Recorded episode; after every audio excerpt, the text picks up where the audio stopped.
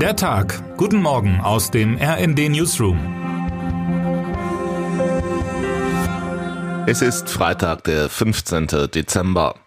Mittlerweile läuft es ab, als hätte die Ampel ein Skript, das sie in jedem Streitfall erneut durchzieht. Man streitet, man findet eine Lösung, der Streit schwelt trotz der Lösung weiter und von vorn. Fast wirkt es ein bisschen, als hätten die Koalitionäre die Sache mit dem Vertragen nicht ganz verstanden oder die mit der abgestimmten Kommunikation bei der Präsentation der Ergebnisse. Und so geht es auch nach der Einigung im Haushaltsstreit zu. Denn so ganz einig sind sich SPD, Grüne und FDP bei der Deutung bestimmter Eckpunkte noch nicht. So interpretiert Kanzler Olaf Scholz, SPD, die Verabredung zur Schuldenbremse ganz anders als Finanzminister Christian Lindner, FDP. Bei den Grünen ist man alarmiert. Es ist noch immer dünnes Eis, auf dem wir uns bewegen, sagt ein führender Grünen-Politiker.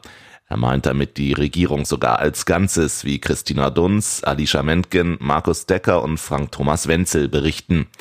In der FDP dagegen ist man nicht glücklich mit dem gefundenen Kompromiss zum Bürgergeld. Zwar sollen Totalverweigerer stärker als bisher sanktioniert werden, die Freien Demokraten wollen aber noch weitergehen und fordern verschärfte Sanktionen für Menschen, die mutwillig ihren Job kündigen, um Sozialleistungen zu erhalten. Immerhin, bis das Haushaltsgesetz durch den Bundestag muss, sind noch einige Tage Zeit. Anders ist das beim Nachtragshaushalt für das laufende Jahr. Über diesen stimmt der Bundestag heute namentlich ab und will damit nach dem Urteil aus Karlsruhe den Etat für 2023 wieder auf rechtssichere Beine stellen. Auf lange Verhandlungen hatte man sich auch beim EU-Gipfel eingestellt. Für den Fall der Fälle hatte etwa der finnische Ministerpräsident vorgesorgt. Petteri Orpo sagte, mit Blick auf die schwierigen Gespräche, er habe vorsichtshalber viele Hemden eingepackt. Diese wird er wohl nicht brauchen, denn gestern Abend erreichten die Staats- und Regierungschefs überraschend schnell eine Einigung zum wohl wichtigsten Gipfelthema, dem EU-Beitritt der Ukraine. Lange quergestellt hatte sich der ungarische Ministerpräsident Viktor Orban, doch am frühen Abend war klar, die EU wird Beitrittsverhandlungen mit Kiew beginnen, ebenso wie mit Moldau. Dazu soll Georgien den Status eines EU-Beitrittskandidaten bekommen. Allerdings wurde die Entscheidung getroffen, als Orban nicht im Raum war, wohl ein Kniff, den unter anderem Bundeskanzler Olaf Scholz vorgeschlagen haben soll.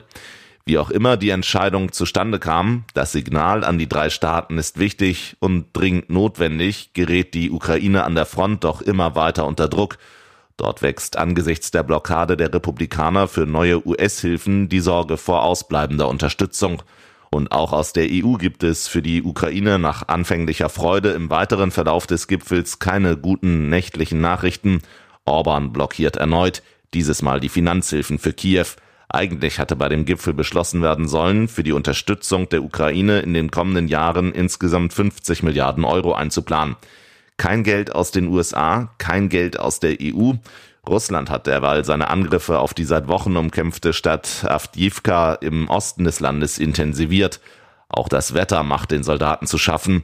Die Temperaturen seien niedrig, Schnee und Regen wechselten sich ab, überall sei Schlamm, berichtet ein ukrainischer Offizier meinem Kollegen Sven Christian Schulz. London, Juni 2023. Als erster Royal seit 130 Jahren tritt Prinz Harry vor dem Londoner High Court in den Zeugenstand. Zwei Tage stellt er sich einem Kreuzverhör. Grund für den Prozess, der Sohn von König Charles III. wirft Journalisten der Blätter Daily Mirror, Sunday Mirror und People vor, ihn mit illegalen Mitteln ausgespäht zu haben. Diese hätten jeden Teil meines Lebens betroffen, hieß es damals in Harrys Stellungnahme. Er warf der Presse auch vor, seine Ehe mit Herzogin Meghan zerstören zu wollen. Ob das Gericht dem Königssohn Recht gibt, entscheidet sich wohl heute. Gut ein halbes Jahr nach der Aussage Harrys wird in London mit einem Urteil gerechnet. Die Anwälte der beschuldigten Verlage weisen die Vorwürfe zurück, argumentieren, die Berichterstattung basierte auf legal beschafften Informationen. Eine Niederlage könnte die Verliererseite teuer zu stehen kommen. Erst vor einigen Tagen musste Harry in einem anderen Prozess gegen die Boulevardzeitung Mail on Sunday eine Niederlage einstecken und die Anwaltskosten der Gegenseite nun begleichen. Kostenpunkt 48.447 britische Pfund, etwa 57.000 Euro. Wer heute wichtig wird. Der Mali-Einsatz der Bundeswehr ist heute endgültig Geschichte. Die letzten zurückkehrenden Soldaten des deutschen Einsatzkontingents MINUSMA sollen auf dem Fliegerhorst Wunsdorf in Niedersachsen eintreffen. Unter anderem wird Verteidigungsminister Boris Pistorius vor Ort sein, um die Einsatzkräfte der Bundeswehr in Empfang zu nehmen. Und damit wünschen wir Ihnen einen guten Start in den Tag. Text Sabine Gurol, am Mikrofon Tim Britztrup. Mit rnd.de, der Webseite des Redaktionsnetzwerks Deutschland, halten wir Sie durchgehend auf dem neuesten Stand. Alle Artikel aus diesem Newsletter finden Sie immer auf rnd.de slash der Tag.